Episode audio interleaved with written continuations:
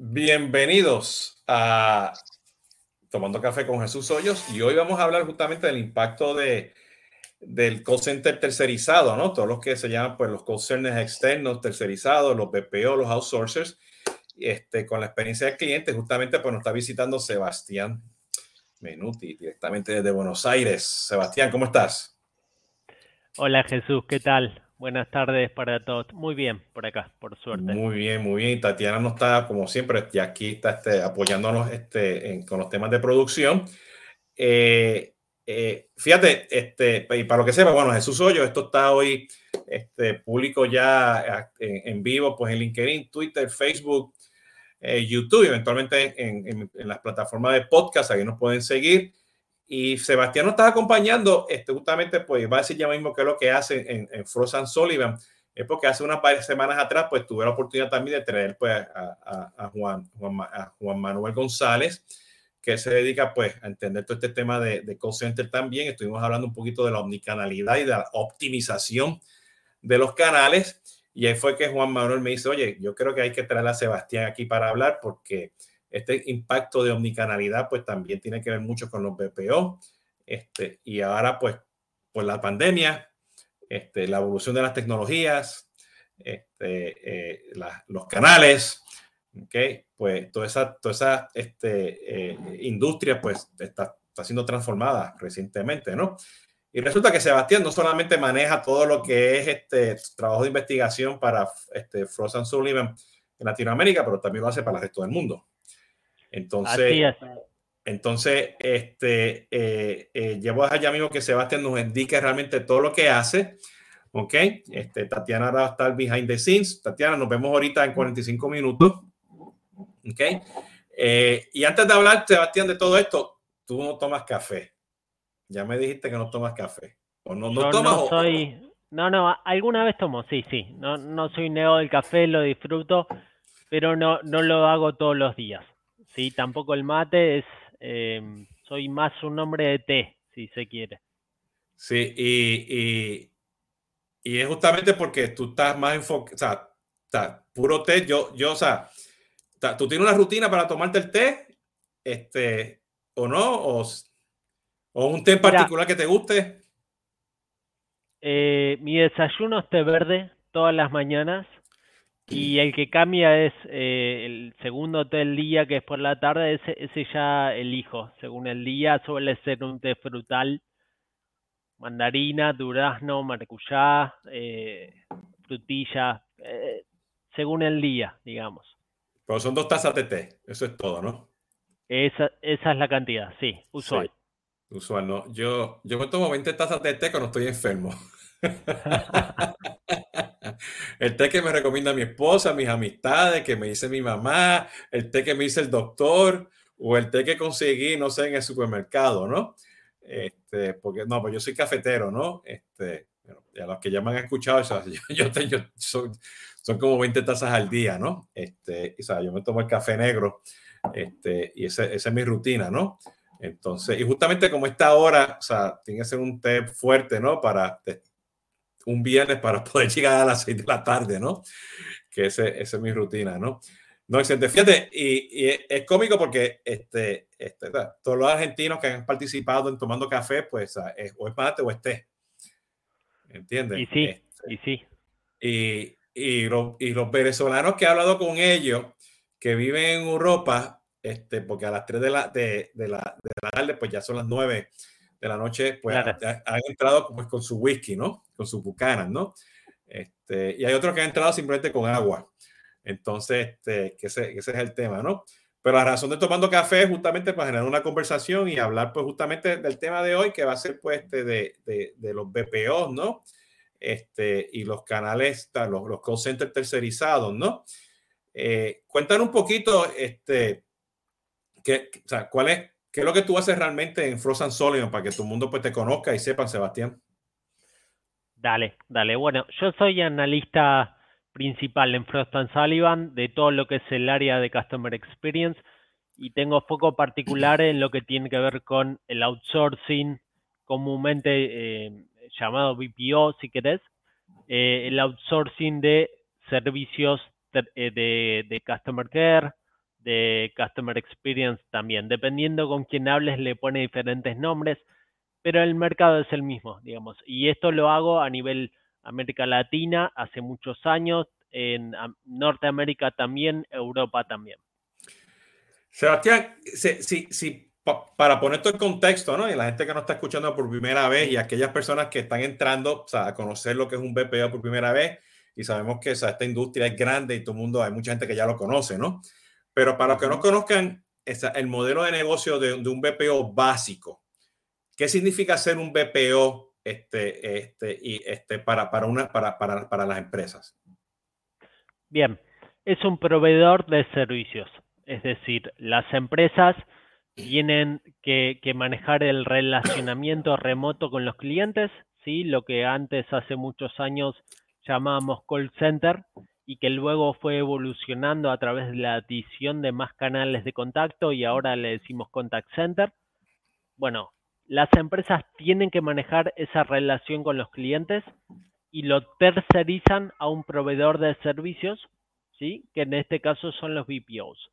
Los BPOs son especialistas en manejar esa relación con el cliente, esas interacciones remotas con el cliente a través de diversos canales y van buscando diversificar un poco su cartera de productos también y adentrarse un poco más en otros procesos eh, de, sus clientes, de las empresas, ¿sí? que tengan que ver con eh, la relación con el cliente, pero también que tengan que ver con procesos adyacentes, si querés, al cliente, y que en definitiva puedan repercutir en la experiencia global que tiene ese cliente.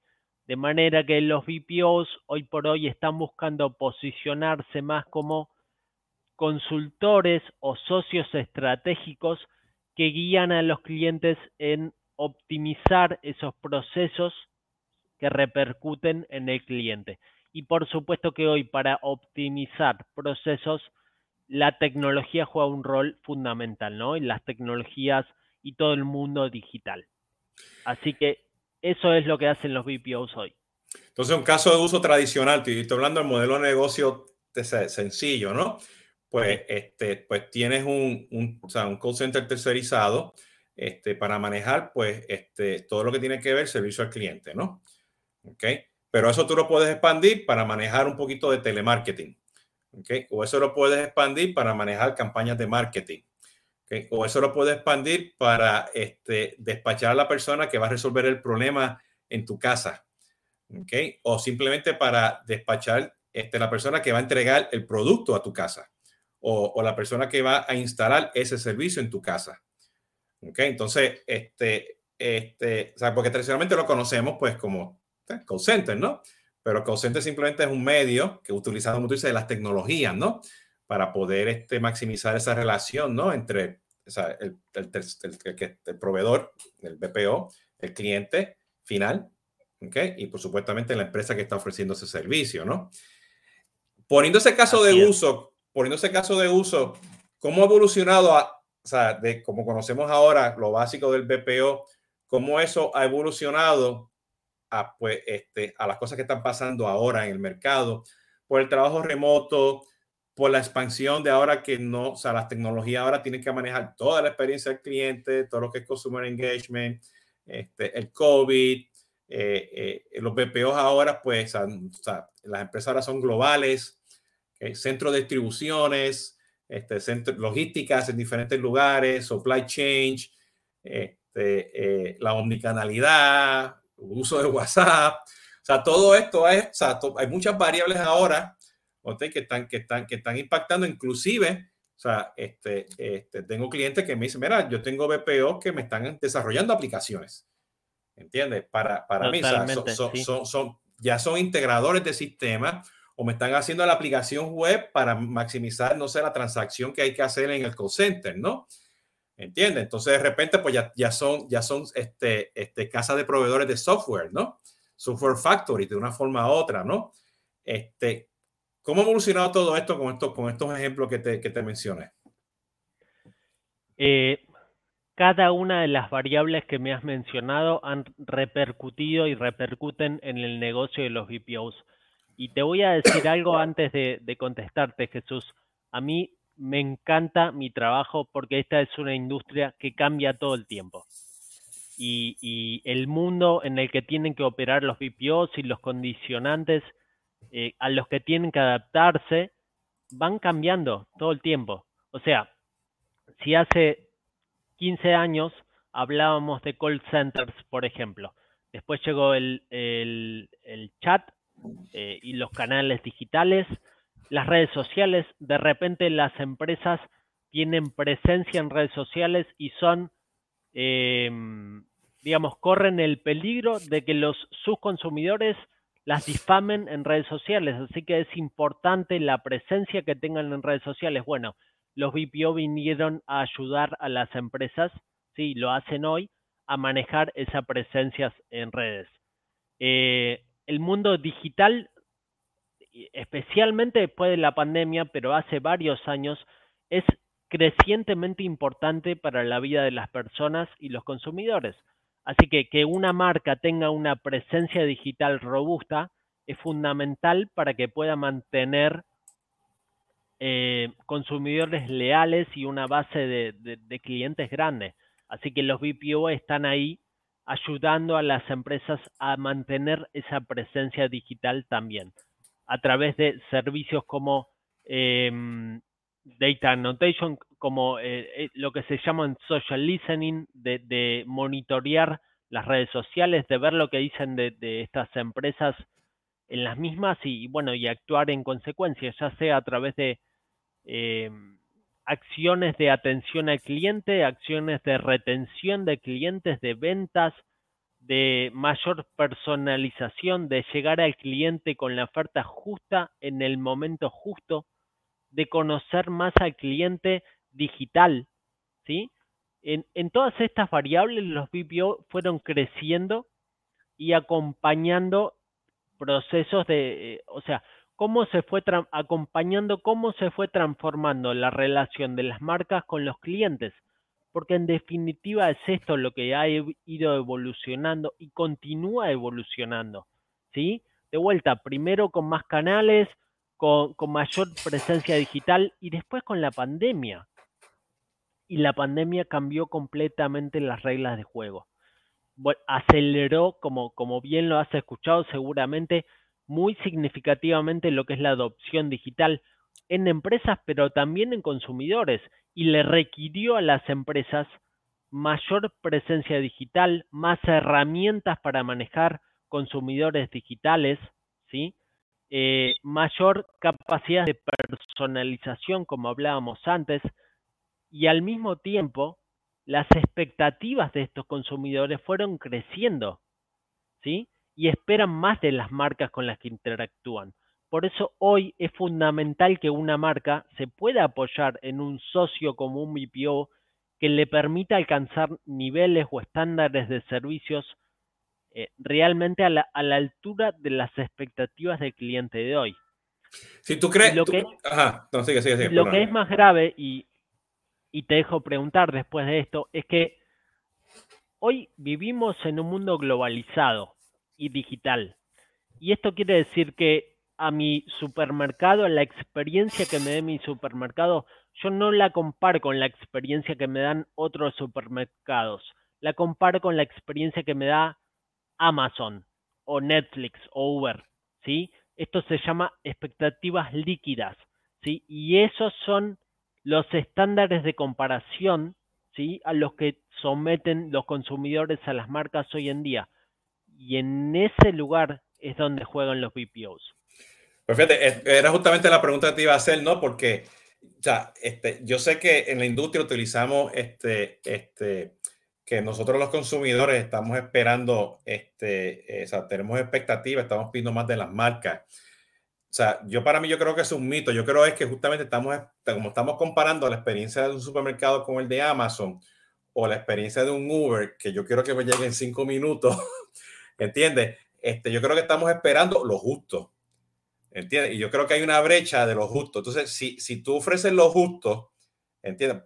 manejando esas expectativas y te pasa, entonces ahí que viene el efecto wow, ¿entiendes? Entonces, ah, yo creo que hay una carrera que las empresas, pues junto con los BPO, pues tienen que llegar a un estado de madurez para que ofrezcan justamente esas expectativas líquidas, manejan esas interacciones con lo justo. O sea, si tú me, si tú me vendiste una promesa de valor, cúmpleme esa promesa de valor. Y si te pasas por encima, wow, qué chévere, ¿no? ¿Entiendes? Que yo creo que es parte del reto. Y aquí que viene mi pregunta, porque o sea, yo he tenido la, la, la gran oportunidad de trabajar con BPO grandes, este, donde le tenemos que implementar, por ejemplo, o sea, con mi empresa mía de consultoría, las herramientas de, social listening, este, para que ellos puedan capturar pues, este, las conversaciones y luego esas conversaciones se convierten pues, en quejas o en oportunidades de ventas. Eh, eh, y lo que estamos viendo aquí que que la falta de conocimiento de los datos impacta mucho. Entonces, con este nuevo modelo de negocio, el conocimiento de los datos para poder manejar esas expectativas justas o el wow, ahora ya no es un modelo de negocio, ah, bájame los costos. Sí, yo sé que hay que bajar los costos, pero bájame los costos y ayúdame a hacer el uplift de vender más.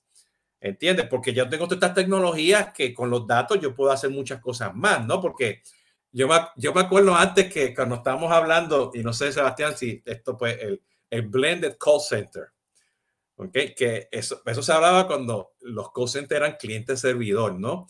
Y de dónde, cómo, cómo saco los datos, cómo lo organizo, pero ahora muchas de esas cosas están en la nube, ¿no? Entonces se hace mucho más fácil definir la omnicanalidad en la nube este, capturar esos datos y tomar decisiones rápidas para poder vender más y, por supuesto, bajar los costos, ¿no? ¿Cómo, eh, cómo está impactando eso, de ese conocimiento de los datos para bajar costos y subir las ventas? Te diría que cualquier BPO que busque mantenerse relevante para sus clientes hoy tiene que volverse un experto en el análisis de datos. Y esto es un área de innovación global de todos los BPOs de, digamos, de cierto tamaño o cierto nivel de competencia, ¿sí?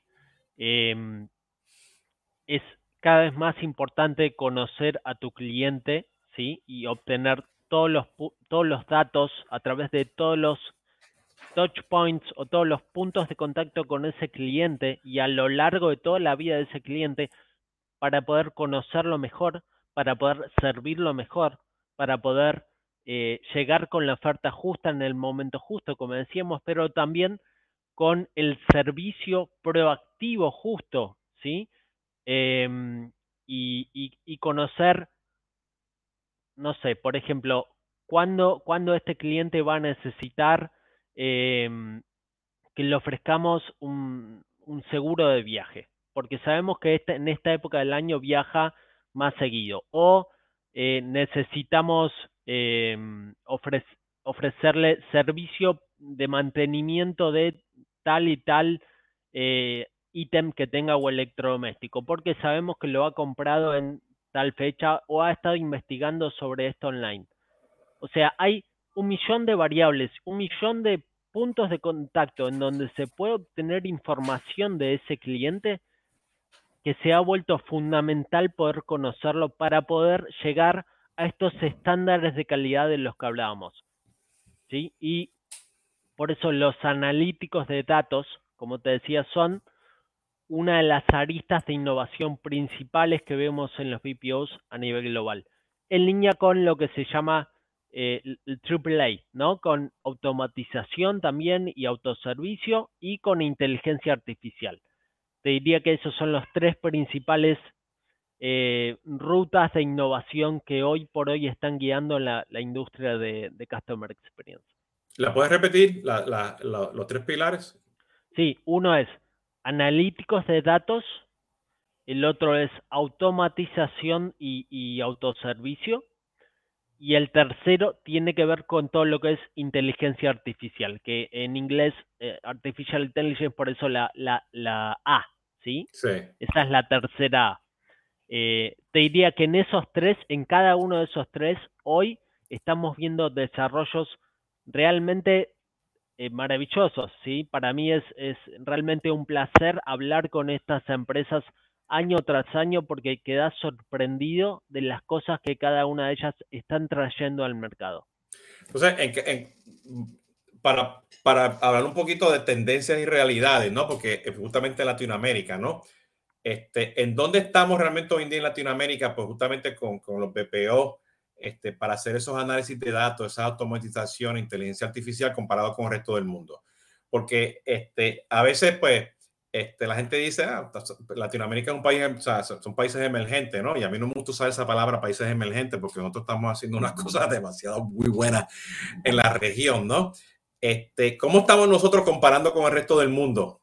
Okay, porque está, hay mucha gente que me dice, ah, no se están haciendo muchas cosas buenas, ¿no? Y te, te escuché, que, o sea, que tú estás sorprendido y yo me sorprendo a cada rato cosas que yo veo y yo pues también tengo clientes globales, este, tengo clientes en África, en las Filipinas, en Dubái, en Estados Unidos, en Latinoamérica y yo digo a veces, wow, de las cosas que estamos haciendo nosotros y por qué acá no se están haciendo en los países del primer mundo, ¿no? Entonces, ¿qué, ¿cómo está ese estado de madurez?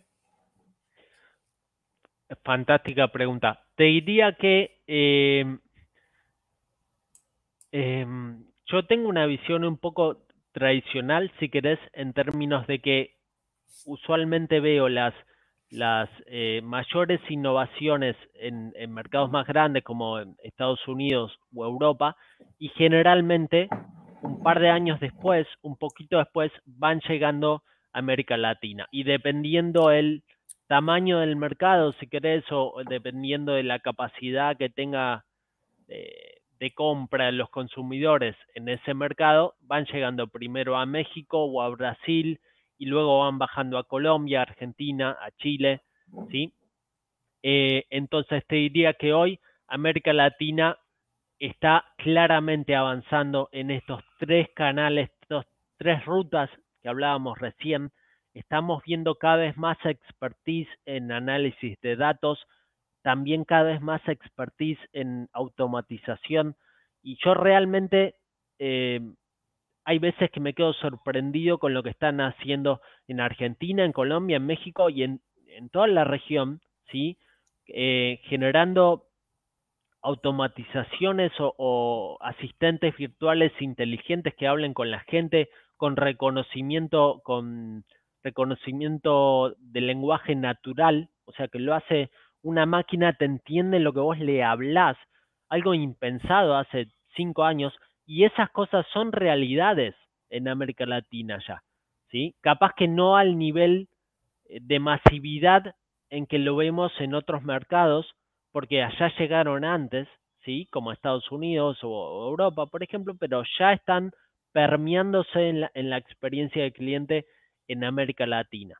y, a medida que pasa el tiempo, es cada vez mayor la adopción de estas innovaciones en la región.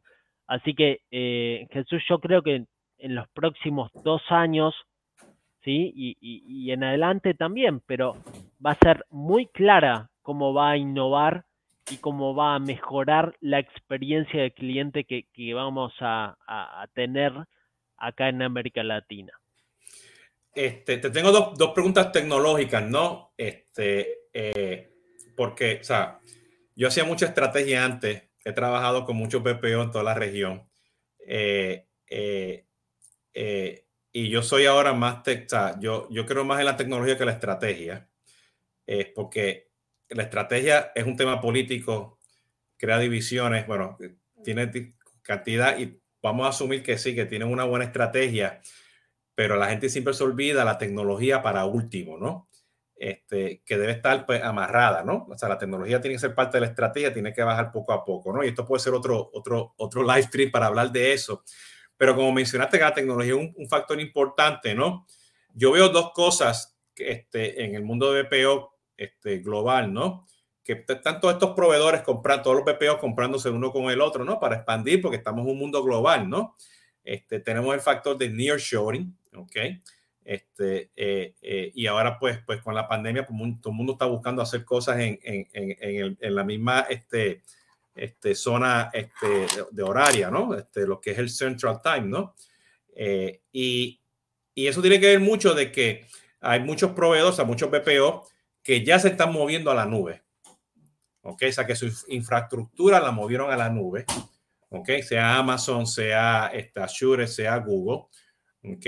Y a la misma vez pues están pues con diferentes opciones de, de, de, herramientas de call center que son a base de APIs. ¿Ok?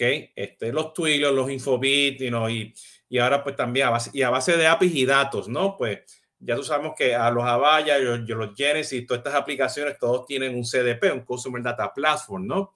Entonces, hay muchas inversiones en esta tecnología de parte de los PPO, este, justamente para, para ser ágiles a los cambios del mercado y expandir esas expectativas que tenemos nosotros como consumidores, ¿no? Que estuvimos hablando al principio de las experiencias, estas, las expectativas líquidas, para estar seguro de que me pueda mover rápido. ¿Entiendes? Porque ahora, yo me acuerdo antes, proyectos de PPO eran, o sea, seis meses. ¿Ok? Ya no, o sea, ahora tiene que estar mañana corriendo y nos dimos cuenta porque ahora estamos viviendo con lo que está pasando con la recesión global, este, este, este, el COVID, no sé qué otra cosa va a venir por ahí, ¿no? Sabemos que, que tenemos que actuar, bueno, lo que está pasando en Ucrania, ¿entiendes? Tenemos que estar seguros de que, que, o sea, que somos ágiles en movernos. Y si no tienes bien madurado esa tecnología, se te va a hacer bien difícil moverte rápido, ¿no? Este, esa es mi perspectiva. ¿Cómo tú, cómo tú estás viendo eso? Totalmente, creo que eh, eh, es totalmente cierto lo que decís. Eh, la tecnología está jugando un rol cada vez más importante en la vida de los BPOs, en la vida de todas las empresas, la verdad, pero los BPOs que no se mantengan em, actualizados con las últimas plataformas tecnológicas que les permitan ganar esta agilidad que, vos explicabas y esta flexibilidad para adaptarse a los cambios que, trae el mercado, digamos, se, se quedan obsoletos, ¿sí? Así que es una condición casi de supervivencia para un BPO ser un experto en tecnología hoy, ¿sí? Esto, esto es, es como la base, o sea, o sea que si tú eres una empresa hoy en día que te tienes que mover ágilmente al mundo de CX, ¿entiendes? Y tú sabes que tú internamente, no importa si eres banco, telco, este, eh, cualquier este, manufacturera, estás en el mundo de CPG, retail, tu empresa, tú como empresa, tienes una brecha muy grande en cerrar ese, ese, o esa expertise de tecnología, tienes que empezar a buscar esos servicios con el BPO. ¿Entiendes? No tanto, y si el BPO también es un integrador de sistemas, ¿entiendes? Está expandiendo su modelo y te va a ofrecer toda esta infraestructura y cuestiones, pues eso sí, eso sí que pues una ventaja muy grande pues este, para ellos, ¿no? Así es, así es. No solamente, perdón, no solamente si esta empresa cliente hipotética necesita modernizarse tecnológicamente, sino que lo que muchas veces necesitan es el expertise para poder brindar una experiencia de cliente óptima. Porque, y, esto en base a investigaciones de Frost and Sullivan a decisores de IT en todo el mundo, la experiencia de cliente hoy es más importante que el precio o el producto en términos de diferenciación competitiva. Y esto cada vez más empresas lo saben. ¿sí? Y esto está llevando a que haya más demanda para los BPOs el nivel de tercerización que estamos viendo en el mundo de la experiencia de cliente va en aumento, porque las empresas se dan cuenta que necesitan este socio estratégico que sea un experto en experiencia de cliente para poder llegar a ese nivel y poder llegar en un tiempo que tenga que ver con, con lo que pide el mercado, ¿no? Como decías. Y al mismo tiempo, la pandemia trajo otras complejidades ¿sí? como el trabajo remoto, por ejemplo, ¿sí? que eh, no son fáciles de manejar y especialmente dependiendo del país, para empresas que no estén habituadas y que no tengan un marco tecnológico fuertísimo. Por eso, esto es otra variable que está llevando a que haya más demanda a los BPOs que sí saben, que sí tienen la experiencia para manejar eh, una gran cantidad de trabajadores en forma remota y al mismo tiempo, sí, y este es un tema súper importante, y al mismo tiempo garantizar la seguridad de la información del cliente y de la empresa. Entonces, em, es cada vez más necesario te diría, para las empresas poder apoyarse en un socio de este tipo, ¿sí?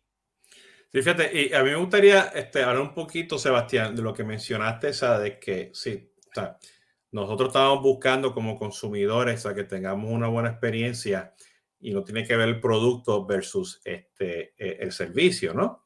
Eh, eh, ¿Y a qué voy? O sea, este, yo, o sea, yo tengo este, empresas que yo sigo porque yo sé que mis expectativas van a ser cumplidas en todo canal, en todo touchpoint, en cada interacción. ¿Ok? Eh, eh, y su, su, su, su, precio, o sea, eh, o sea su, su, producto es un commodity.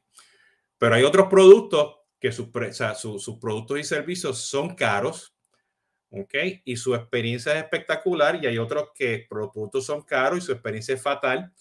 Este, y yo digo, no, a ese yo no lo quiero.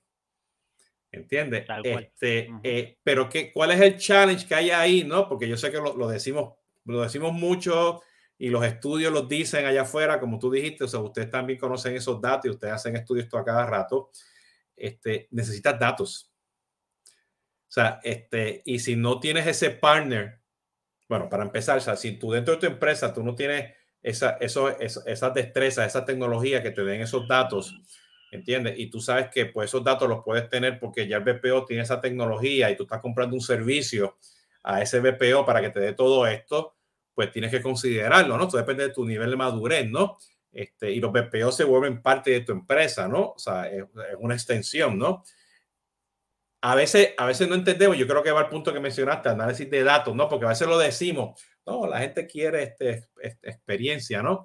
Y experiencia lo, o sea, lo confunden a veces pues simplemente pues con la satisfacción del cliente o el Net Promoter Score, eso va más allá de eso, ¿no?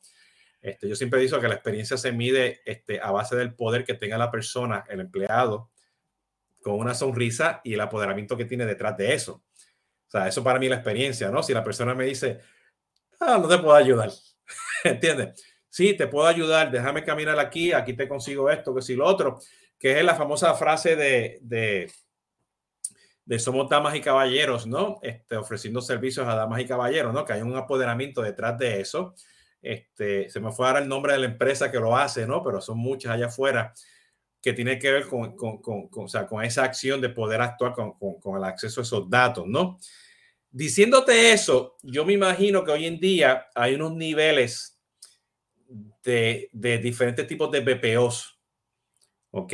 Globales, regionales, este, que pues que se enfocan en diferentes áreas, ¿entiendes? Porque a veces un BPO no te puede ofrecer todo lo que tú necesitas para manejar esa experiencia del cliente, ¿ok? Este, hay diferentes tipos de BPO en, en, la región que te ayudan a manejar diferentes tipos de canales este, en Latinoamérica. Y si los hay, sí. o sea, ¿cómo, cómo, cómo, tú los clasificas? Creo que eh, totalmente creo que eh, hay, te diría que dos estrategias principales, ¿sí? Y esto creo que corre para varias industrias, pero en el caso de BPOs están aquellos que quieren ofrecer un, lo que se llama en inglés un one-stop shop, que quieren dar todos los servicios que, que tú como cliente necesites para garantizar una experiencia a tu consumidor fantástica, ¿sí? Y más allá también, y ser tu consultor preferido, ser tu, tu, uh, tu socio confiable y acompañarte y aconsejarte en el camino de la transformación de tus procesos que vayan más allá de la experiencia del cliente también. Y también tienes otros BPOs que lo que quieren ser especialistas en una cosa o en dos y nada más. Ellos quieren ser los mejores en, por ejemplo, manejar WhatsApp para empresas. No sé, por, por darte un ejemplo burdo, ¿no? Eh, vemos de, de, de, de, los dos tipos en América Latina y por supuesto que también vemos diferentes eh, eh, tipos de VPO en términos de que hay muchos que son globales, hay otros que, eh, que están en, en, son regionales, que están en varios países de América Latina, pero en esta región del mundo, hay algunos que son locales, ¿sí? Y no siempre se da que los globales sean los mejores en innovación o en eh, sean expertos o que den esta solución completa al cliente. Muchas veces vemos jugadores que empiezan siendo locales, muchas veces se expanden y, ya son regionales, pero que ofrecen un nivel de innovación muy comparable o, a veces mejor a lo de estos jugadores globales. ¿sí? Eh, y por supuesto que cada uno de ellos también depende del presupuesto que tenga el cliente, ¿no? Eh, em, así que creo que en este mercado hay para todos los presupuestos, si querés, y todos los gustos, como diríamos en Argentina. ¿sí? Hay jugadores globales que son especialistas, hay jugadores eh, locales que son que dan toda la solución completa. Tienes para cada presupuesto una solución. Y creo que esta diversidad de proveedores de servicios o de BPOs hacen que sea un mercado tan rico y con tanta fuerza para crecer también. Sí, y fíjate, no, nos quedan aquí como unos 5 o 10 minutos, este, Sebastián, y me gustaría regresar a lo que hablaste de análisis de datos, automatización, inteligencia artificial, ¿no? Porque yo creo que también, o sea, este, cuando empiezas a buscar ahora, pues, o reemplazar o buscar o expandir, este, eh, según tu estrategia de, de, de, experiencia del cliente, pues, a estos BPOs, pues yo creo que estos tres criterios que tú mencionaste al principio son importantes, ¿no? O sea, este, o sea, ya yo sé que un BPO va a tener, tiene que tener buena tecnología de call Ya yo sé que un BPO tiene que tener una infraestructura en la nube. Ya yo sé que un BPO pues, puede ser local o global dependiendo o sea, de, de, lo que yo necesite, ¿no? O yo puedo tener ambos, ¿no? Pero los BPO tienen, o sea, si yo estoy buscando un BPO, tengo que estar seguro o sea, yo como empresa que cumpla con estas tres cosas ahora, ¿no? Totalmente, sí. Em, los clientes de los BPOs hoy no solamente esperan que los BPOs optimicen costos, que eso no deja de ser una realidad y no va a dejar de serlo, ¿sí?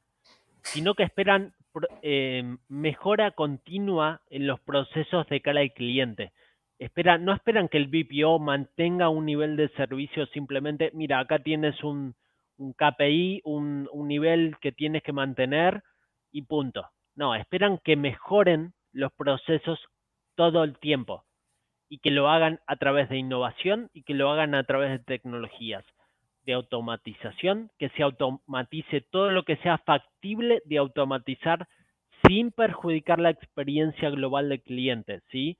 cuando un cliente quiere hablar con una persona que esté una persona, ¿sí? Pero cuando se puede hacer de forma más rápida, más eficiente y, y menos costosa también, automaticemos.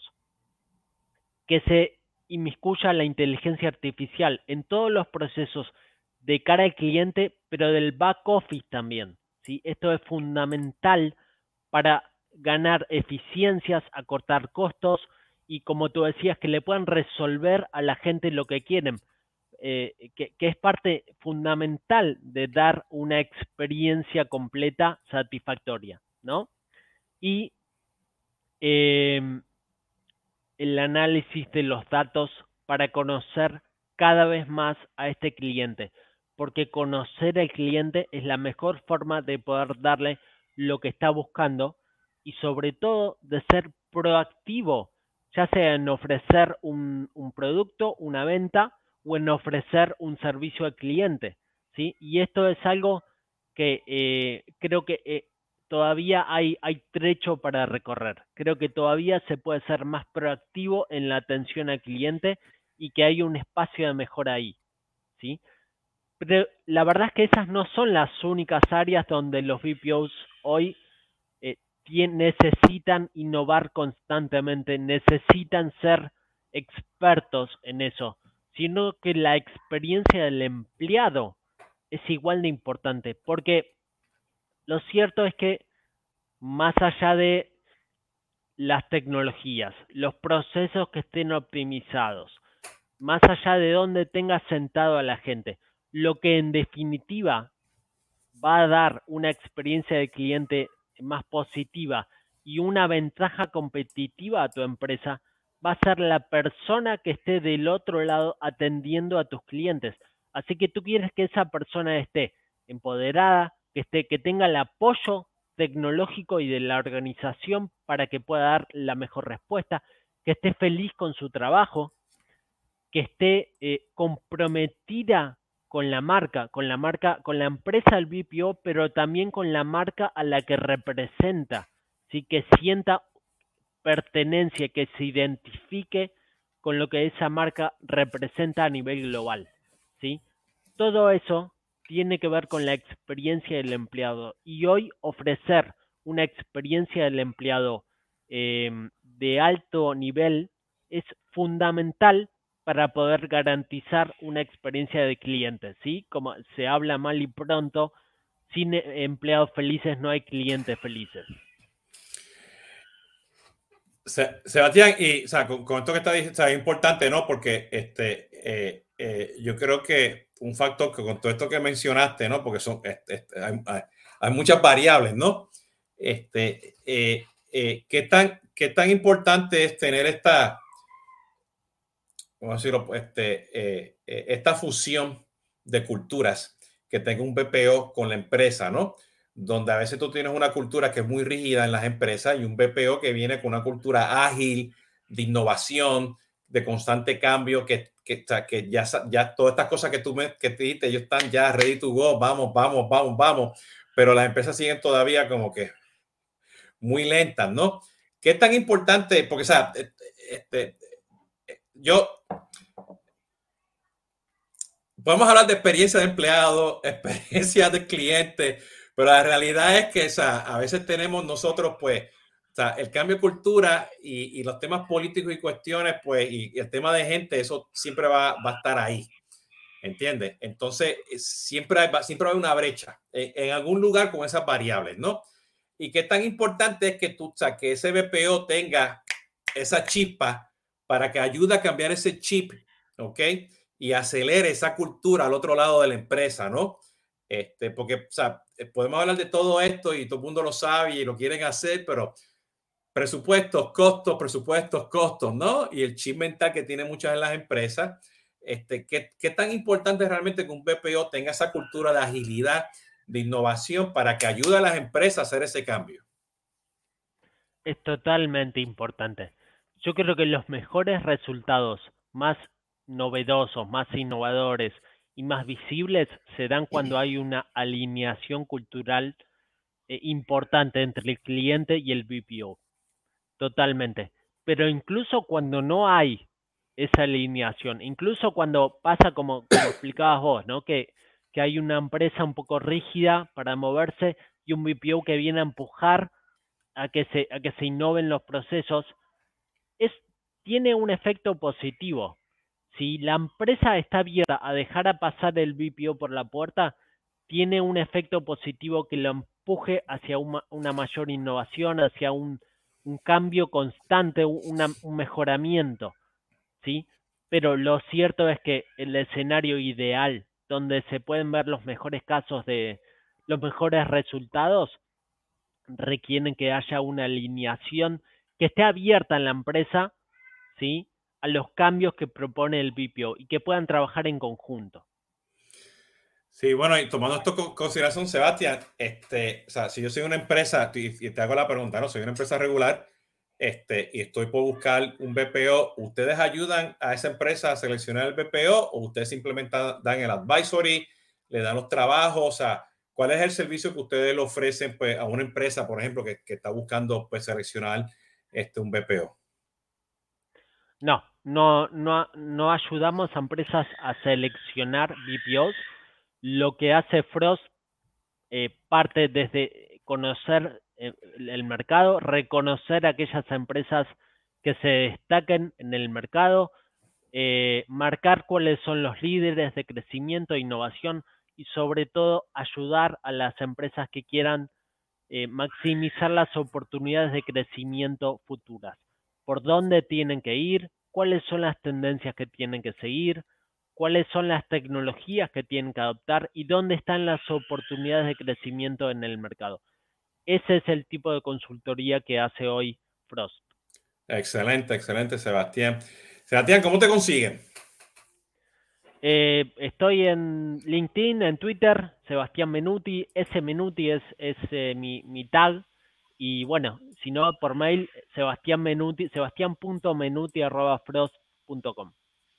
Excelente. Entonces, este, Sebastián, este, diciendo esto aquí, este, y en lo que, este, y lo que nos despedimos, ¿Qué es la nueva ola que viene ahora? ¿Qué la gente tiene que estar pensando? Si eres, bueno, si soy un BPO, ¿qué es lo nuevo que tengo que estar pensando? Y si soy una empresa, ¿qué es lo que tengo que estar pensando para, para este, seleccionar o buscar un nuevo BPO? O sea, así en, un par de minutos. Mira, eh, creo que no, no, me diga, no, me diga que es el no me diga que es el metaverso. Creo que estos cuatro temas de los que hablamos son hoy por hoy donde más valor pueden llevar los BPOs. ¿sí? Automatización, inteligencia artificial, análisis de datos y experiencia del empleado. Y creo que lo que se viene tiene que ver con la economía, el gig economy, como se dice en inglés, o la economía de, los gigs o de las changas, como diríamos acá en, Argentina. Los eh, contratistas independientes, los freelancers, todo eso. Exactamente, sí. Me parece que hay, hay un espacio para que los BPOs puedan aprovechar ese modelo de contratación ofreciendo más flexibilidad a estos em, em, trabajadores, si querés, estos agentes y también más flexibilidad a los clientes. Así que creo que esto lo estamos viendo a nivel global y creo que ya está empezando a, a caer acá en América Latina. Me parece que en los próximos años vamos a empezar a ver eh, las consecuencias que tenga la, la Geek CX, como, como les llamamos en, en el mundo de la experiencia de cliente.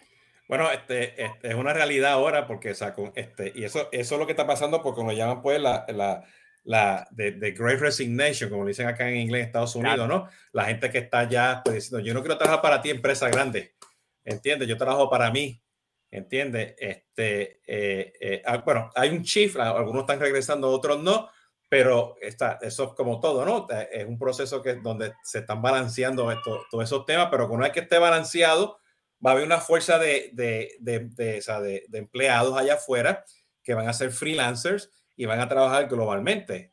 Nosotros en Solvit llevamos 20 años haciendo eso. Llevamos 20 años, o sea, nosotros estamos en todos lados. ¿Entiendes? O sea, este, que, o sea, que tenemos una oficina, ah, sí, pero pero todos somos realmente allá afuera, ¿no? Entonces, este, y yo aprendí, yo aprendí ese modelo justamente cuando vino, este, este, en los noventas, cuando se cayó, este, el, el este, ¿cómo se llama? El, el, el, famoso Internet boom, ¿no? La burbuja de Internet. Este, lo viví y yo dije, no, esto tiene que ser ahora, o sea, un modelo, tiene que ser un rompecabezas, tiene que ser un lega, ¿no?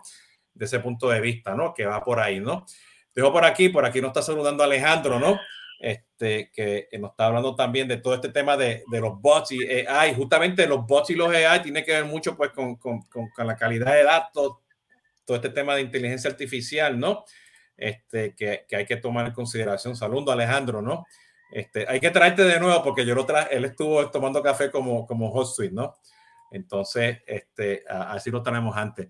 Sebastián, te, agradezco mucho tu participación. Este, yo aprendí mucho este tema del, del Geek Economy, creo que es un impacto. Este, este, justamente pues conocer pues este, este el, el, factor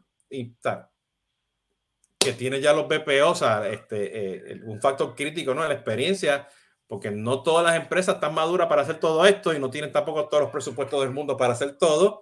Y los BPO, pues, es la solución óptima, ¿no? Para hacer esto, ¿no, Sebastián? Así es, así es. Un placer, Jesús, eh, y mil gracias, Tatiana, Jesús, los dos por la invitación. Eh, cuando quieran lo, lo, repetimos. Excelente, muy bien. Tatiana, ¿qué tenemos para la semana que viene? Sebastián, muy buena la conversación. Tres elementos importantes, análisis de automatización, inteligencia artificial. Pero con esto quiero hacer un repaso porque esta semana, además de la buenísima charla que nos acabamos de, acabamos de tener con Sebastián, tuvimos una premisa del libro que va a lanzar José Quintero. Con él hablamos sobre cómo medir el retorno a la inversión en la estrategia de adquisición y retención de clientes. Y si quieren saber qué nos dijo, vayan y miren el pasado eh, eh, programa de conversaciones eh, de CRM. Y este martes vamos a traer de nuevo a Esteban Kolsky. Vamos a hablar sobre las cinco preguntas que aún se hace sobre el CX. Así que espero que vayan, se actualicen con, todos los, todas las conversaciones que ya tenemos en nuestra lista de podcast. Nos vemos la otra semana. Feliz fin de semana. Sebastián, un placer. Jesús, chao. Excelente. Bueno, como ya saben, este, esto ha sido Jesús Hoyos, de Tomando Café con, este, con Jesús Hoyos. Síganos en los live streams, estamos ahí disponibles. Sigan cuidándose mucho. Hasta la próxima, ¿ok?